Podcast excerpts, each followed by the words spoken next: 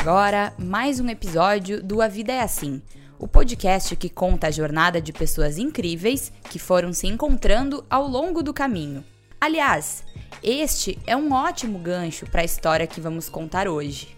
Afinal, recomeçar é algo que nunca foi problema para a publicitária Emilene Ehlers. Sua vida sempre foi marcada por escolhas, especialmente ligadas à família, aquela onde ela nasceu e a que ela começou a construir ao lado do marido, o Alexandre. Muitas vezes foi preciso que ela adiasse alguns planos para poder acompanhá-lo nas mudanças impostas pelo trabalho. Só que para ela, viver em diversos lugares sempre foi uma oportunidade de se descobrir. E foi isso que ela buscou fazer em todas as circunstâncias.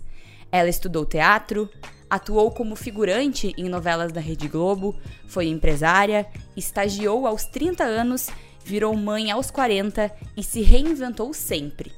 Com vocês, uma aula sobre como é recomeçar constantemente. Ah, antes de começar, um aviso rápido. O áudio dessa entrevista pode ter ficado um pouco comprometido por causa da conexão de internet.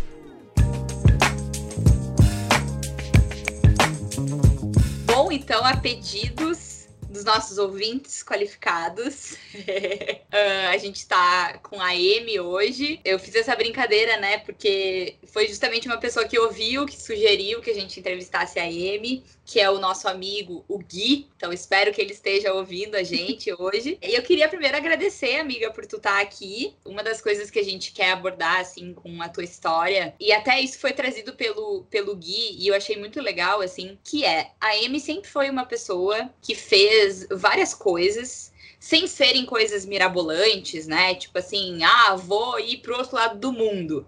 A Amy sempre fez um monte de coisa para tentar se encontrar no seu dia a dia, né? Naquelas condições em que estava vivendo.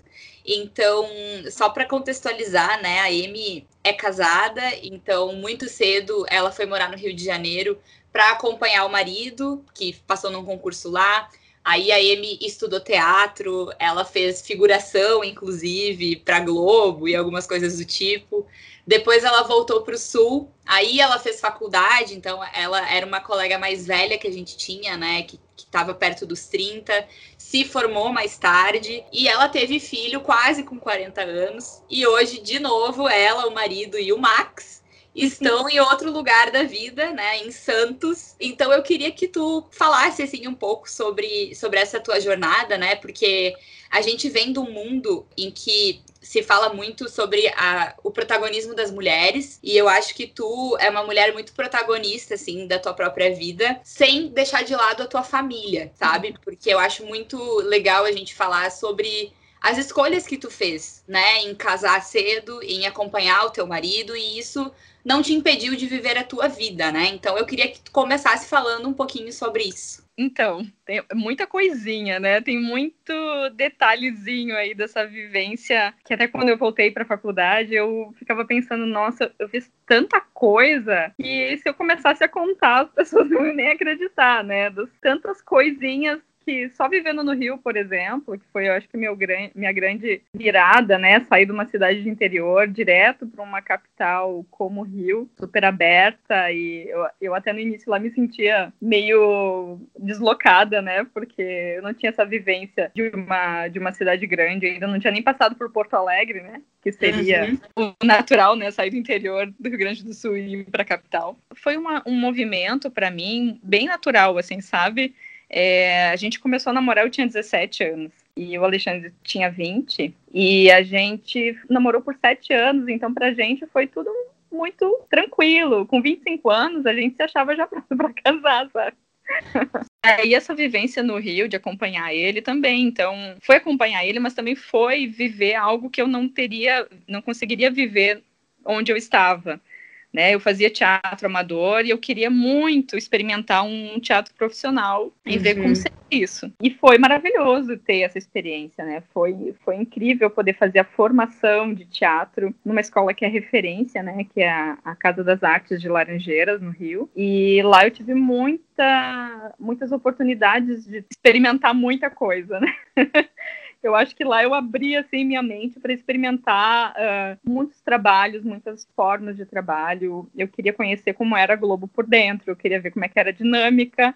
E aí eu soube que eu podia fazer figuração sem ainda ter algum, alguma indicação para elenco ou coisa do tipo. E aí eu fui, me aventurei, fiz várias figurações. com quem que tu gravou mesmo? Foi com o, com o Tony Ramos? Ah, eu fiz, fiz uma cena com o Tony Ramos. Não me pergunte agora, deixa eu lembrar direito, porque foi tanta coisa de eu gravar. Mas foi, foi uma novela que tinha um hotel famoso, que ele era o dono do hotel. Que era. Não era belíssima? Ah, pode ser. Eu pode acho que era belíssima. É, isso foi lá. Isso foi em 2007, 2008, mais ou menos. Mas foi, foi bem legal a experiência até. Nossa, o, Tony Ramos eu sempre admirei. E eu acho que com aquela experiência ali também foi uma, uma admiração não só pelo, pelo ator, né, pelo trabalho que ele faz, mas por ele, assim, o jeito que ele é, se relaciona com seus colegas de trabalho, sabe? Essa vivência que eu queria com a figuração né? Uhum. Ver como é que era o bastidor, né? E só pra, pra gente dar um passinho para trás, assim, a Amy é de Lajeado, que fica no interior, né? E aí então casou com o Alexandre e eles foram pro Rio porque ele passou num concurso. Naquele ano que eu tava no terceiro semestre. E aí eu migrei, né? Eu transferi pro curso de publicidade fiz parte da primeira turma de publicidade de lá. E aí eu tava uh, eu fui fazendo devagarinho, porque eu que pagava com esse meu salário de estágio, e tinha um financiamento também, e assim eu ia. E eu, eu tinha tudo super controladinho, sempre tive caderninho de financeiro, sempre me organizei muito, a organização sempre, sempre esteve em mim, né? Eu acho que mais pra frente vai dar para entender por que, que eu cheguei onde eu cheguei agora, né? Uhum. Mas sempre esteve ali, mas como se como uma característica minha, não como um, não eu utilizando essa característica, né? Uhum. Como eu estou usando agora. e, e aí, então, fazia tudo muito contadinho, mas conseguia, sabe? Eu conseguia unir o trabalho com o estudo e com o que eu recebia. E aí foi até a gente é, noivar um dia na frente do Teatro Municipal no São Pedro, né? A gente noivou lá, porque eu sempre amei teatro e eu fui ver tangos e tragédias com ele pela primeira vez na vida e foi nesse dia que a gente noivou. Eu sempre gosto de contar isso porque, assim, eu acho que são essas pequenas vivências, essas pequenas coisas que fazem a história que é a história da gente, sabe? É, acho, eu sempre, eu até hoje me emociono com essa, com essas coisas porque é, é o que eu acho que no fim é o que importa, sabe? É como a gente é, experiencia a nossa própria história, independente de, de quanto quão louca ou quão normal, né? Normal, em algum é, normal para cada um é um normal, né? É, mas eu acho que é isso, sabe? Eu sempre quis uh, olhar para olhar a beleza de cada vivência, de cada momento, de cada coisa do dia a dia e não só para um grande acontecimento.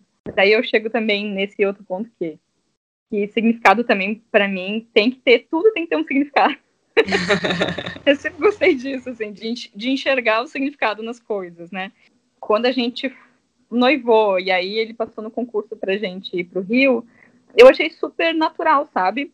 Eu amava ele, queria ficar com ele, então é natural que eu fosse com ele para onde ele tivesse indo, sabe? Mas tu teve que parar a faculdade daí, aí tu parou é, a faculdade. Foi aí. e como é que foi essa. É, também foi... foi uma coisa, tipo, que tu aceitou tranquilamente, ou como é que foi esse processo?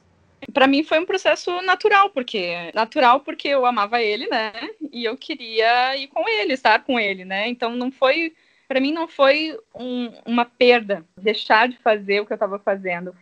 Foi uma possibilidade de começar de novo, né? Porque eu acho que todo fim pode ser um, um grande recomeço, depende do jeito que a gente enxerga esse, esse cenário, né?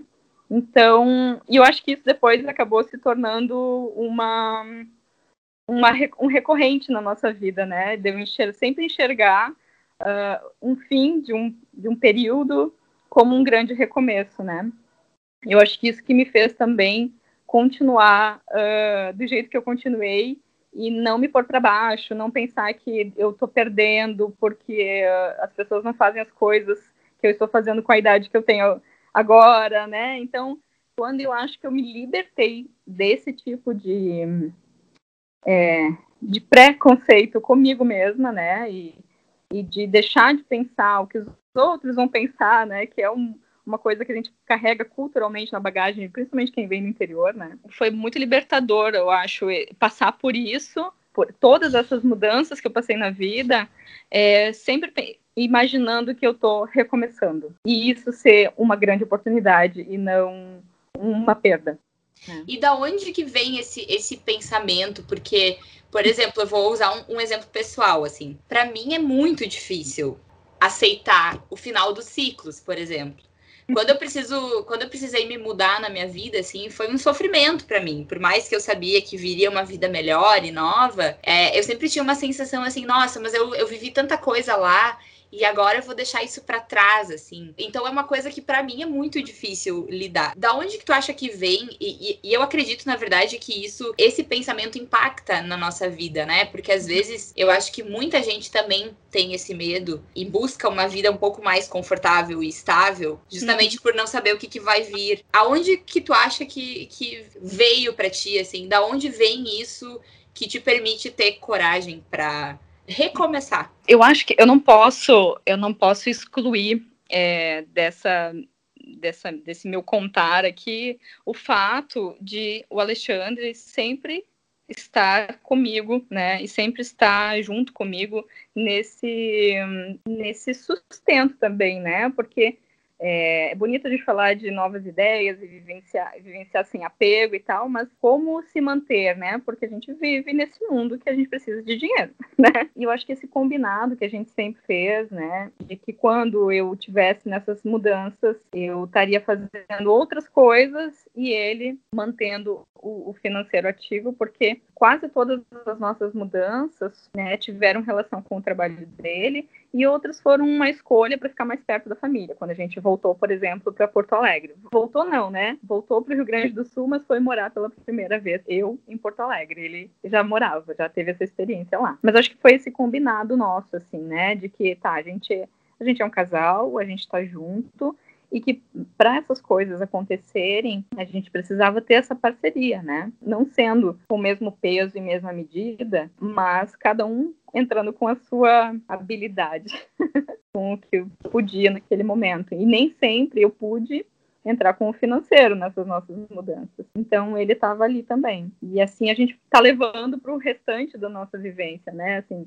o emocional também, né? Quando um não está tão bem, o outro também é, vai lá e dá uma segurada. Eu acho que hum, falar de trajetória, né? Quando, quando a gente fala da nossa própria trajetória, e quando a gente constrói uma trajetória com outra pessoa, tem que se considerar todo, todos esses pontos, né?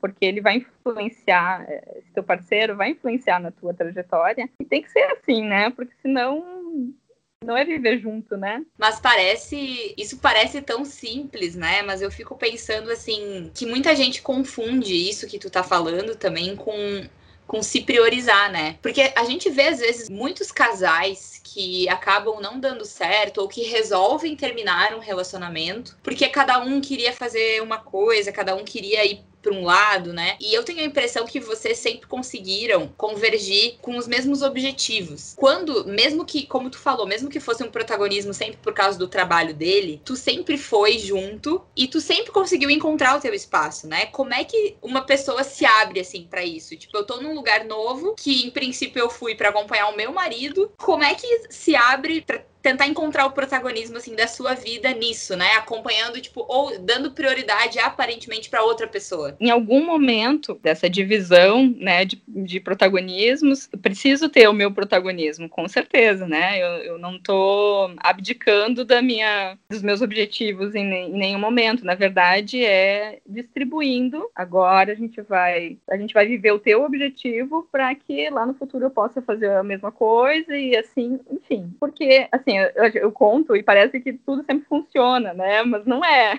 a gente também fala sobre. Tem, tem, tem problemas, uh, a gente nem sempre se entende. Eu acho que a gente sempre preservou aquela primeira sementinha lá de respeito lá do início. Sempre lembrar de por que, que a gente quer estar junto, sabe? Por que, que a gente quer viver essa vida juntos, né? Porque é, hoje é muito fácil cada um querer viver a sua e muito fácil também não fazer esse esforço para querer estar junto com outra pessoa, né? Porque é um esforço, né? Muitas vezes é, é abrir mão de coisas, é... eu, tava vendo, eu tava vendo hoje o Olaf com meu filho e eu lembrei muito da, dessa, dessa conversa, assim, de, de enxergar as coisas de um jeito positivo, né? Enxergar as boas coisas e, e querer ver o outro sempre bem. Eu olhei para o personagem do Olaf hoje, lembrei, lembrei agora disso, né? Que ele sempre quer ver todo mundo bem, quer ver, sempre quer ver as coisas boas e tem que fazer esse exercício também, sabe? Quando tu ama alguém, tu ama pro bem dele também, sabe? Pro, pro bem do outro. Enfim, é talvez o jeito que eu enxergue hoje, assim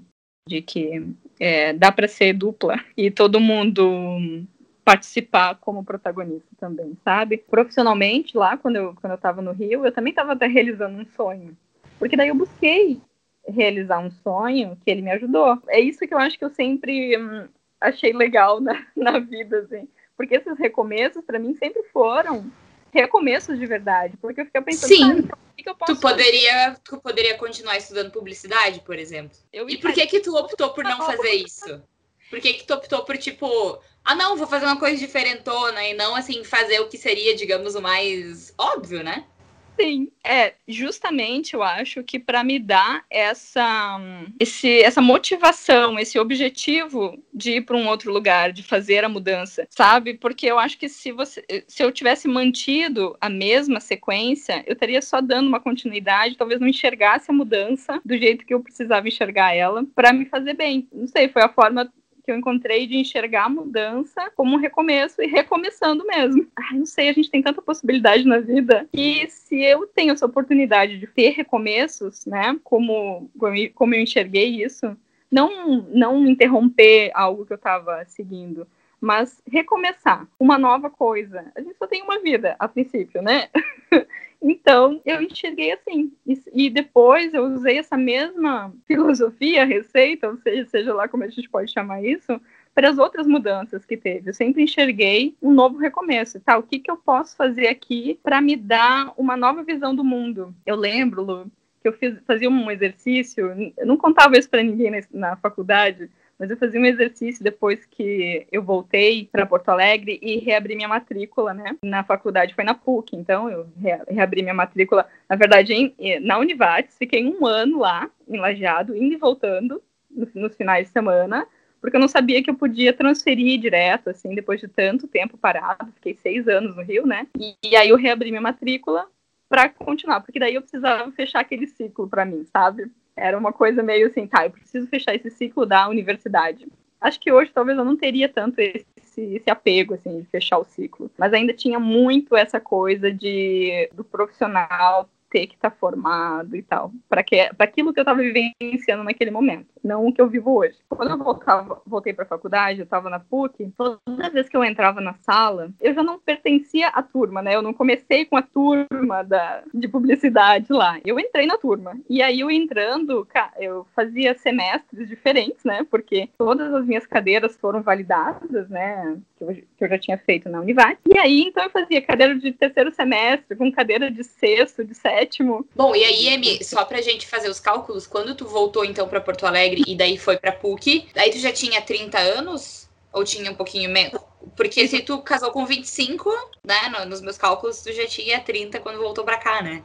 Tinha 30. E aí, claro, é, dizer que tava assim, que os recomeços acontecem de forma natural para mim, não é verdade, né? Eles acontecem e eu vou maturando esse recomeço na minha cabeça, mas é, é sofrido também. Tem um sofrimento ali junto com essas mudanças de, de para onde eu vou agora, o que, que eu vou fazer. Mas quando eu enxergo aquilo ali, é naquele caminho que eu vou indo e, e vejo o que, o que daquilo eu posso colher. Então, quando eu voltei para Univates, eu voltei a fazer estágio né? Com 30 anos, estava lá eu no, na agência experimental da universidade, trabalhando lá, porque eu, eu tinha as horas, eu tinha que ficar enlajado, o Alexandre estava em Porto Alegre, então eu arranjei uma forma de trabalhar e estudar e fazer mais rápido. Aí depois, quando eu descobri, eu fui para fui para PUC, né, e fiquei em Porto Alegre. Toda vez que eu estava numa sala dessas, eu sentava num lugar diferente. Era a mesma cadeira semanalmente, mas eu nunca sentava no mesmo lugar. Eu achava tão engraçado que a gente, os meus colegas sempre tinham alguém, as pessoas marcavam o lugar que sentavam, né? E aí, cada vez que tinha aquela cadeira, voltava para aquela sala e sentava no mesmo lugar. E aí eu achava tão, tão engraçado, porque eu estava às vezes sentado naquele lugar e a pessoa chegava e olhava para aquela cadeira, aquela mesa, e como se tá, essa cadeira e essa mesa é minha. O que tu tá fazendo aí sentada? E esse exercício, sabe, Lu, é que eu levei para a vida, né? Esse exercício de ver as coisas de um ângulo diferente toda vez, porque eu, o fato de eu sentar numa cadeira diferente na mesma uh, na mesma disciplina me fazia enxergar a professora, a disciplina, o jeito que eu estava absorvendo sempre diferente. E esse exercício por trás, eu acho que fez com que eu encarasse as mudanças sempre assim, de enxergar o meu cotidiano, a minha vida de ângulos diferentes.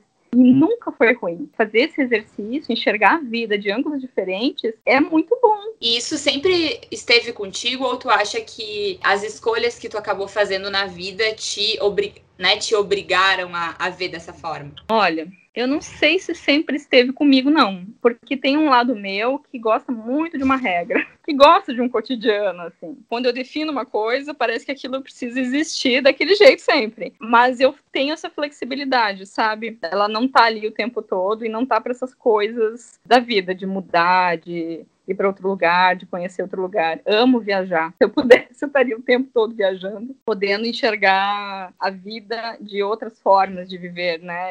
É a minha paixão. Eu, eu ia amar poder fazer isso sempre. E da onde tu acha que veio isso? Tu acha que foi por causa da, das mudanças mesmo? Ou a Amy, quando era criança, também era uma criança que, que tinha esse tipo de visão? Assim, o que que tu enxerga disso? Eu sempre fui muito imaginativa sempre fui muito criativa, assim. Isso é da minha casa, né? A gente sempre viveu muito simples, assim. Teve uma época que meu pai e minha mãe estavam construindo casa e a gente, por exemplo, ficava com, no chão com papelão. E a gente ficou por muito tempo, assim, porque meu pai e minha mãe não conseguiam juntar um dinheiro suficiente para comprar um revestimento de chão. Então, eu sempre usei muita criatividade. Então, o chão, o chão do meu quarto, que era com o papelão, eu desenhava. E eu criava coisas ali. Minha mãe não tinha dinheiro para comprar a Barbie da, da moda, né? Então, o meu bebê, quem eu brincava como bebê era o meu ursinho de pelúcia. Um ursinho. Eu botava fralda nele, botava roupa nele. Então, esse era o meu minha boneca, sabe? Então, eu acho que eu sempre, de alguma forma, já estava presente ali. Fazer uma coisa especial com o que eu tinha. Enxergar o meu dia a dia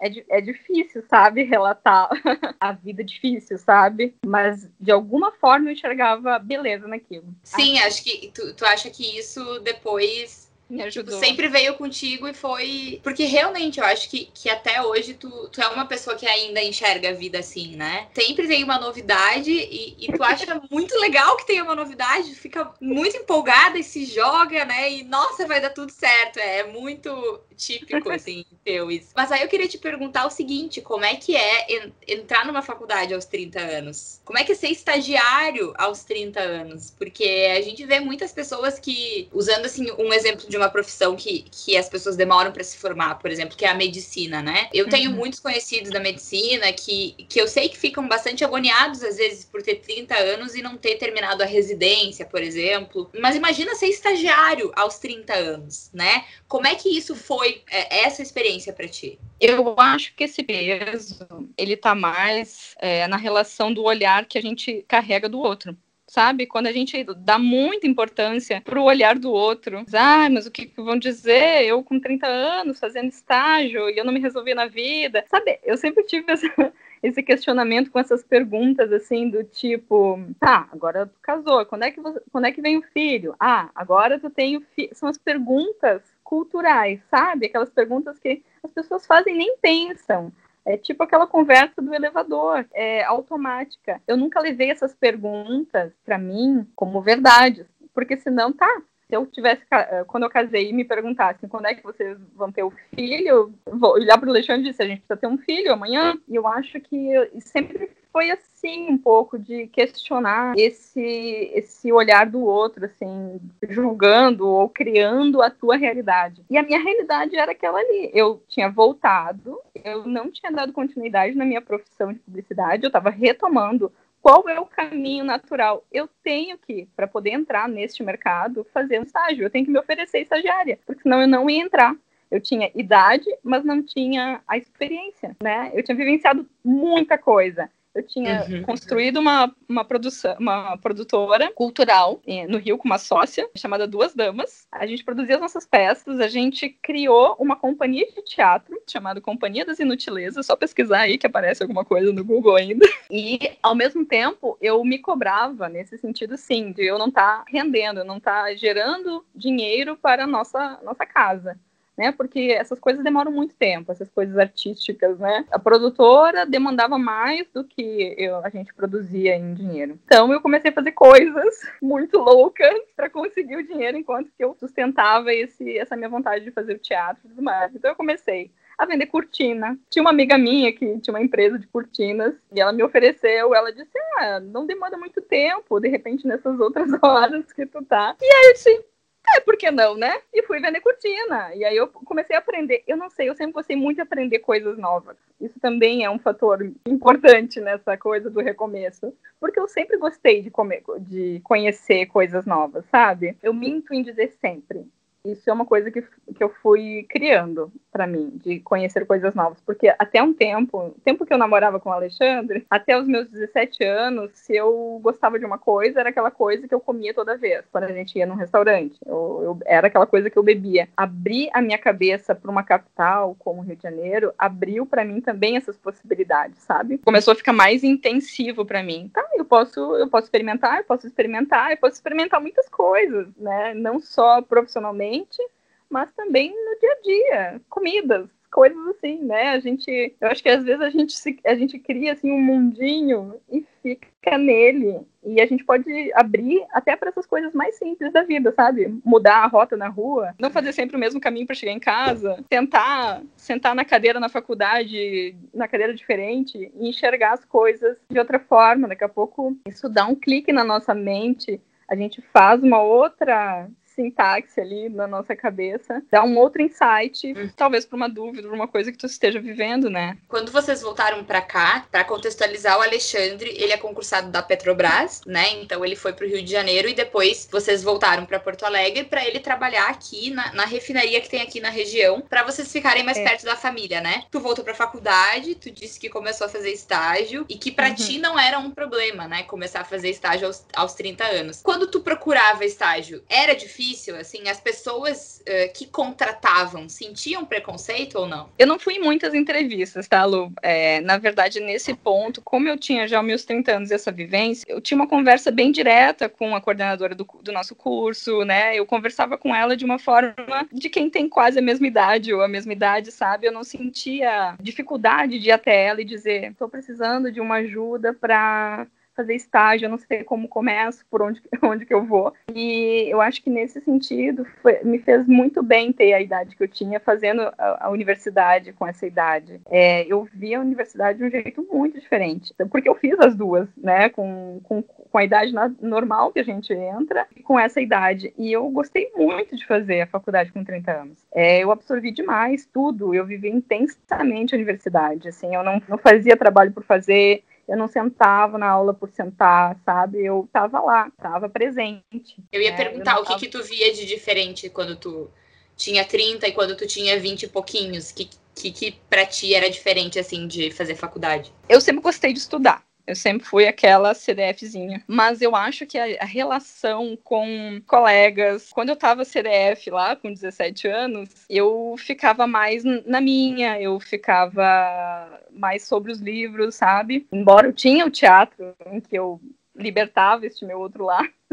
quando eu tava estudando, eu não, não, não estabelecia tanta relação com os colegas. Acho que eu não vivia a universidade como os meus colegas depois. Eu vivenciei de, de sair, de fazer festa, né? É uma coisa que eu senti falta de ter me aberto quando eu era mais nova. Com 30 anos, como eu e o Alexandre temos uma relação muito tranquila, né? A gente sempre teve muita confiança um no outro. Isso não foi uma questão, né? Porque poderia ser já, não. E foi tranquilo, foi muito tranquilo, foi muito saudável, foi muito legal, sabe? Eu vivenciei a uhum. turma. Foi também, acho que um certo momento de entender que naquele momento era a tua descoberta de vida, né? Naquele é. momento, a gente estava vivendo, então, aquilo que tu falou, de, de, de saber equilibrar né, as prioridades e as evidências. Naquele momento era a Amy que estava em evidência, que estava buscando né, o seu momento de vida. Tu, vocês enxergavam dessa forma também? Sim, sim. Tanto que e, e aí quando eu vou, fui trabalhar, então eu, eu, entrei numa eu entrei numa agência muito tradicional de Porto Alegre, muito grande como estagiária e de atendimento, mas eu nunca me enxerguei como estagiária, entende? Eu não me enxergava como estagiária, eu, eu me enxergava como um atendimento e me portava assim também. Então, quando eu estava fazendo esse estágio, eu não fiquei por muito tempo, porque logo apareceu uma outra oportunidade para sim trabalhar. Aí uhum. foi para a Reale, né, que eu fui trabalhar com pesquisa qualitativa de mercado, que foi uma paixão também de trabalho, foi uma descoberta muito legal. Outro universo que eu nunca imaginei que eu estaria, né? Tu então eh, fazia estágio como atendimento. E por mais que tu não se sentisse mal por ter 30 anos e estar tá fazendo estágio, tu acha que rolava preconceito de algumas partes, assim, às vezes dos teus chefes, colegas, ou até dos teus clientes, por exemplo? Tu, tu já sentiu alguma coisa assim? Ou nunca teve espaço para tu sentir porque tu estava muito segura do que tu estava fazendo? Eu confesso que eu acho que não ficou isso em mim, sabe? Eu acho que eu não estava aberta para perceber isso, assim porque eu estava tão feliz de, de poder fazer aquilo, né? Tipo, vivenciar uma agência grande e, e recomeçar ali. Era, tava sendo bem especial. E as minhas colegas, até a minha chefe direta, ela, na verdade, eu acho que elas achavam bem legal poder ter uma estagiária pagando menos, mas com conhecimento. mais avançado, assim, do que, né, se eles tivessem contratado. Que legal. Amy, e aí a questão, é. assim, é, tu, tu se formou aí, então, com 30 e quatro? Me formei com 35. Bom, aí vocês continuaram aqui para Porto Alegre e antes de ir para Santos, que é onde vocês estão hoje, né? E eu sei que tu sempre teve vontade de ser mãe. Eu sempre achei muito curioso, assim, e, e muito inspirador tu conseguir respeitar o teu tempo para isso, assim. Porque por mais que tu quisesse, não era a prioridade número um da tua vida que tu tinha que ter aos 30 anos ou antes dos 30, porque é quando o corpo é o melhor momento físico pro corpo, digamos assim, né? Ter filho. Como que foi essa decisão para ti, assim, de algo que tu sempre quis ter? Talvez entender que não era o momento certo que se deveria esperar. Como é que era isso na tua cabeça? Ah, na minha cabeça passava tanta coisa em relação a esse tema. Uma das primeiras questões que eu sempre tive com a maternidade, embora eu sempre quisesse, eu sempre tive um questionamento também atrás de mim. A minha vontade é uma vontade minha ou é uma vontade construída culturalmente? Era uma questão bem séria para mim, sabe? Porque eu ficava pensando assim, tá, eu vou ser mãe porque eu tenho essa vontade real. E aí, claro, daí quando se abre as possibilidades, né? Tu pode não ter filho, o que há um tempo, tempos atrás e nem tão tempo assim, é, não existia, né? Esse, essa escolha não vai ter filho. Você é mulher, você, você naturalmente, a menos que tenha algum problema de saúde físico, você vai ter filho. Quando essa possibilidade se abriu, né, da gente se questionar realmente se quer ser mãe, se pode ser mãe. Eu me perguntava muito, fiquei por muito tempo junto com esse período que eu estava me adaptando de novo, me formando mais tarde, me questionando de onde vinha a minha vontade de ser mãe. Porque eu realmente queria muito ser mãe consciente, sabe? Ser uma mãe que eu quisesse ser mesmo mãe de alguém, do que imposto é, culturalmente. E aí eu fiquei fazendo esse exercício por muito tempo, até que alguma coisa em mim aconteceu e eu não podia enxergar criança, não podia enxergar coisas de bebê. E aquilo tomou conta de mim e a gente, inclusive, foi. E aí eu já tava com 36, né? Foi quando depois que eu terminei a faculdade, aí com 36 a gente, tá, começamos então a pensar, a pensar nisso, né? Mas como eu tinha recém entrado numa, num escritório de design, eu também não queria, né, logo assim sair, olha, estou grávida, né? E a gente ficou ali um tempinho e nesse tempo a gente descobriu que a gente tinha alguma questão para engravidar, que não ia ser uma coisa tão simples assim. E aí o tempo também já tinha se passado, né? Eu também já não tinha mais facilidade em engravidar. E aí nós fizemos, fomos investigar e tal, e aí nós fizemos duas inseminações. Isso eu tava com 37. A gente fez duas inseminações e não deram certo. E aí nós íamos fazer uma fertilização in vitro, né? Isso era outubro de 2017.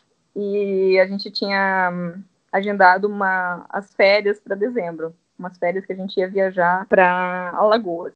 A gente tinha a gente tinha perdido nosso companheiro, que a gente tinha um, um cachorro durante 12 anos, a gente se casou, foi morar no Rio e lá, como eu me sentia muito sozinha, o Alexandre trabalhando e eu ainda não estava naquela frequência de trabalho, fazia o curso, mas voltava para casa, então a gente adotou um, um querido de um Golden chamado Calvin, que foi nosso parceirão, durante 12 anos e ele faleceu em 2017, uns dias antes do meu aniversário. E eu, e eu não sei porque ali aquilo, eu sempre dizia assim pro Alexandre, eu acho que o Calvin precisou ir pro Max pro Max via tem umas coisas assim, eu pensava que ele tinha ido buscar ele pra gente, sabe? E é tão engraçado que a gente olhando pro Max, o Max, ele tem umas atitudes tão Calvin que às vezes a gente pensa que tem um espírito de Calvin ali naquele nosso pequeno, sabe? Mas é, aí foi isso. Aí a gente conversou com o médico e ele nos orientou. Ele disse: olha, vocês esperaram tanto tempo, tirem as férias, vão com calma.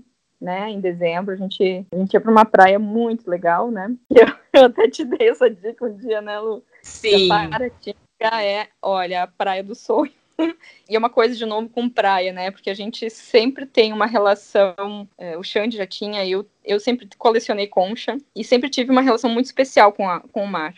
É, eu acho que para mim o mar sempre me trouxe assim as, as melhores coisas, sabe? Sempre me trouxe as respostas para as coisas que eu, que eu desejava saber. O médico esse nos disse: ah, tirem as férias, vão com calma, a gente vai agendar para janeiro fazer a fertilização. E foi o que a gente fez. Então a gente foi para Lagoas, a gente ficou lá bem tranquilo. A gente voltou de lá e eu comecei a me sentir diferente, porque eu sempre tive a, a, a menstruação super reguladinha e eu fiquei, nossa, mas tem alguma coisa estranha aqui. E aí eu mesmo fui sozinha fazer o teste. Lembro até hoje que eu fiquei lá a tarde inteira no trabalho, atualizando aquela página do laboratório para aparecer. E quando apareceu, eu olhei de baixo para cima, de cima para baixo, até que eu enxerguei o positivo. Ah, não cabia em mim ele veio natural. O Max veio. Quando a gente ficou mais leve, eu acho, sabe? Porque a gente estava com tanta vontade de ter esse filho e a gente bloqueou. Foi para mim a melhor decisão que eu tomei dessas minhas mudanças, dessas minhas descobertas na vida. Bom, quando o Max chegou, tu estava trabalhando. Uh, na tua vida, tu, tu, fez estágios, aí tu foi trabalhar com pesquisa de mercado e depois tu foi para um escritório de design, né? Para trabalhar com uhum. desenvolvimento de alguns produtos, né? Mas esse, esse lado mais criativo. O que, que tu fazia nesse, nesse trabalho? Eu sempre, eu sempre trabalhei com atendimento. No mercado de, da publicidade, eu sempre trabalhei com atendimento. Eu sempre gostei dessa frente, assim, né? De, de entender as demandas, de trazer trazer essas demandas para dentro da, da, da, da empresa. Mas ali eu trabalhava um pouco com planejamento também, com essa experiência que eu tive na, na pesquisa, né? Com planejamento, com gestão de projetos e com o atendimento. Aí tu teve que tirar, então, licença, né? Quando tu era é. contratada, é. quando o Max nasceu, teve que tirar a licença. É, então, essa foi minha primeira experiência contratada depois dessa novela toda, né? Dessa vivência toda. Tirei licença e voltei quando o Max estava com quatro meses, e aí eu tive que decidir aquele momento difícil, né, de deixar na escolinha. Mas na verdade, pra gente, de novo, eu acho mais um momento assim. Eu não tinha a estrutura da família perto de mim, é como várias mães que têm filhos e não tem mais aquela rede de apoio que existia quando era na, na época da nossa avó, da nossa mãe, né, que tinha toda a família ao redor para ajudar a criar a criança. É, hoje as mães são muito solitárias, tem essa rede forte e as dúvidas continuam, os problemas continuam. E aí, então, eu, vou, eu deixei ele na escola com quatro meses, aí fiz um combinado com a empresa de eu voltar em meio turno até atingir o sexto mês. E aí, com seis meses, eu comecei a deixar ele integral. E aquilo eu também já fui trabalhando em mim, né? Essa, esse desligamento bem cedo, assim, né? Mas ao mesmo tempo, por Max, foi para criança. É mais a mãe sente mais do que a criança, né? Para eles está sendo tudo novo. É, e passar esse tempo na escolinha fez, fez o Max também ser um menino muito independente, assim. Ele, ele é bem independente, né, filho? Que mais uma vez, assim, tu recomeçou na tua vida e ao invés de recomeçar pelo mais óbvio, mais uma vez tu tem uma nova ideia, né? Então, uh, primeiro, por que que, da onde veio a tua vontade de, de ter o teu próprio negócio, né? Por que isso e não por exemplo, seguir na publicidade, e o que, que essas coisas todas têm em comum, porque são coisas diferentes, mas acho que elas têm muitas pequenas coisas em comum, né? Que, que mostram um pouco como tu enxerga a vida, né? Um negócio meu sempre foi uma vontade até. Eu tive já uma produtora, né? Mas era com uma sócia e não era exatamente o que eu desejava como um negócio meu, né? Assim, na, naquele momento fazia muito sentido, mas eu acho que agora ele tem um, camadas de significado muito maiores, sabe? É, a gestação, o Max me trouxe essa clareza do que uh, o, meu, o meu negócio significaria, ter um negócio próprio. Então, essa vontade da organização, de organização pessoal, dos espaços, ela só ficou mais evidente ainda com a chegada do Max, porque eu comecei a colocar em prática a organização no espaço dele, na, da chegada dele, nas etapas para a chegada dele, né, no chá de fralda,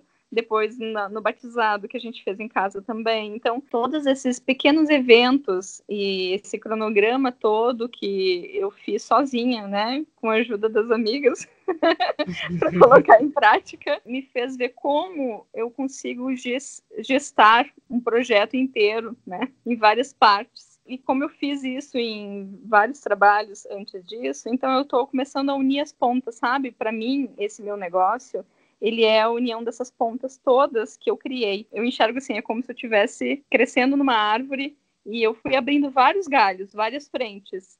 E agora eu tô unindo essas, essas pontas, sabe? Elas estão criando frutinhas. E essa é uma fruta. Tu diria que tu encontrou teu propósito? Sim, eu encontrei eu encontrei o propósito. Eu acho que nesse período da pandemia eu também fiz muito esse exercício introspectivo, né?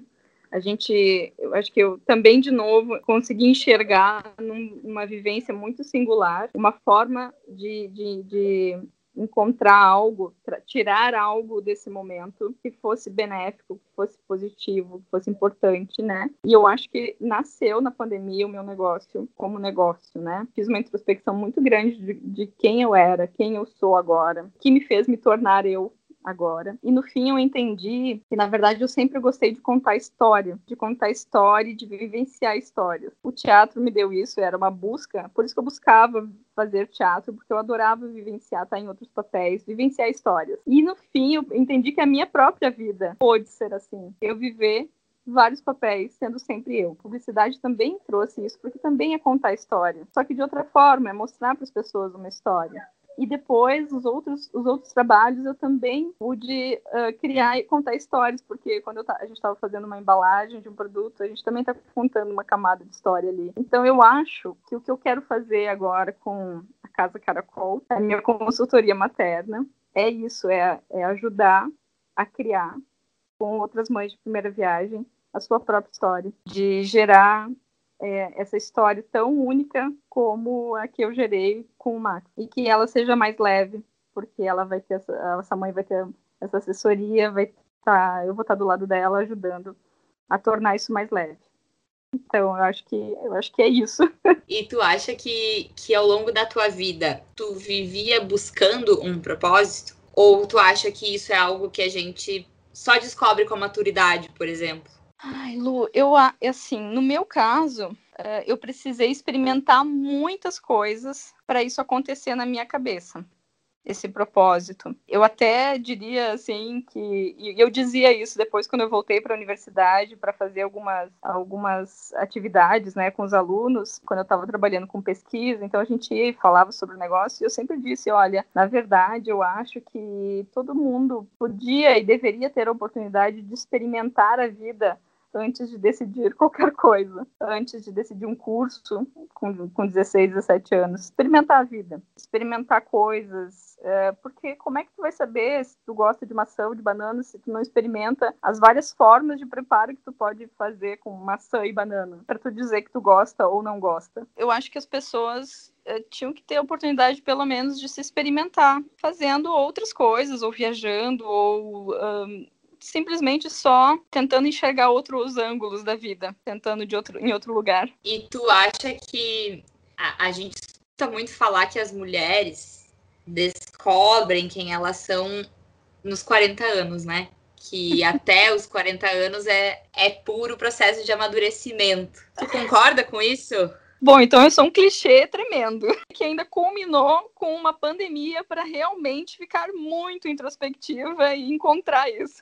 Eu acho que cada ser humano, não só mulher, cada ser humano tem o seu tempo em si. E isso vai depender dessas experiências, da sua, da sua vivência na, em casa, sua história familiar. Eu acho que é muito pessoal, é muito único mesmo. Cada história realmente é uma história. Eu acho que é isso que me encanta. Cada trajetória é uma trajetória. Eu te encanta também, né? Cada um vai encontrar uma forma de encontrar sentido, eh, se está procurando isso, né? Porque tem pessoas que também vivem eh, sem isso tão claro, sem procurar, e tá tudo bem, e tá tudo certo, a vida tá sendo vivida bem e tranquila também. Eu sempre gostei da vida pulsando, assim, sabe? Eu, eu também não gosto de algo por muito tempo na mesma, assim, né? Eu preciso ter um sempre um colocar uma pimentinha em algum momento, algum salzinho, alguma coisa que me faça viver esse momento de paixão, vamos dizer assim, né? De novo. Também é um pouquinho isso assim para encontrar essas, esse, esse momento em ti. Eu acho que também sempre buscar um olhar de novo com paixão, porque quando a gente olha com paixão, a gente olha tão diferente o mundo, né, ao seu redor, assim, as, as suas coisas, a ti mesmo, né? Se olha no espelho com paixão, olha, e, a, gesta, a, gestação e a maternidade, principalmente, me fez vivenciar isso assim, ó, de zero, de, de, de zero a cem, né? De não se enxergar, de voltar a se enxergar, e se enxergar bem, e se enxergar diferente, e aceitar que está diferente e que está tudo bem. Ai, que legal! E para terminar, eu adorei essa finalização, mas eu tenho mais uma finalização que é padrão aqui no, no podcast, que a gente sempre pergunta para as pessoas como elas definem a jornada delas. Então eu queria ouvir de ti, como é que tu define a, a tua jornada até aqui? Eu acho que nessa linha assim de, de cada cada lar, né? Cada pessoa é um universo e no meu caso eu chamo de oceano para ter essa relação com o mar. Cada um cabe muita coisa, cabe muitos detalhes, muitas coisas importantes. Eu diria que na minha jornada cabem muitas conchas, cabem muitas histórias de amor com o mar, cabe um se renovar sempre, encontrar sentido toda vez que essa renovação acontece e vivenciar a beleza de cada coisinha, de cada coisa do dia a dia, sabe? Buscar enxergar. Nem sempre eu enxergo, mas eu sempre busquei enxergar beleza nas coisas do dia a dia. E não sei, uma, acho que eu sempre carregar um olhar de um olhar de criança, eu sempre sempre tentei alimentar esse meu olhar de criança para as coisas e eu acho que também ajudou a enxergar sempre o novo de novo, com curiosidade, com felicidade, com surpresa, porque se a gente preserva o olhar infantil, o olhar da, da nossa criança, a gente consegue fazer isso toda vez que as coisas novas aparecem. Né? No episódio de hoje, vocês conheceram a jornada da Amy, a mãe do Max, esposa do Xande, publicitária, atriz, empreendedora e uma constante entusiasta das mudanças da vida. O próximo episódio será o último desta primeira temporada. E vocês vão poder conhecer um pouco mais sobre ninguém mais, ninguém menos do que eu, Luísa, e a Débora, as duas criadoras desse podcast. Vamos contar por que afinal decidimos colocar esse filho no mundo e alguns aprendizados que tivemos ao ouvir a jornada de tantas pessoas incríveis que passaram por aqui. Nós esperamos você!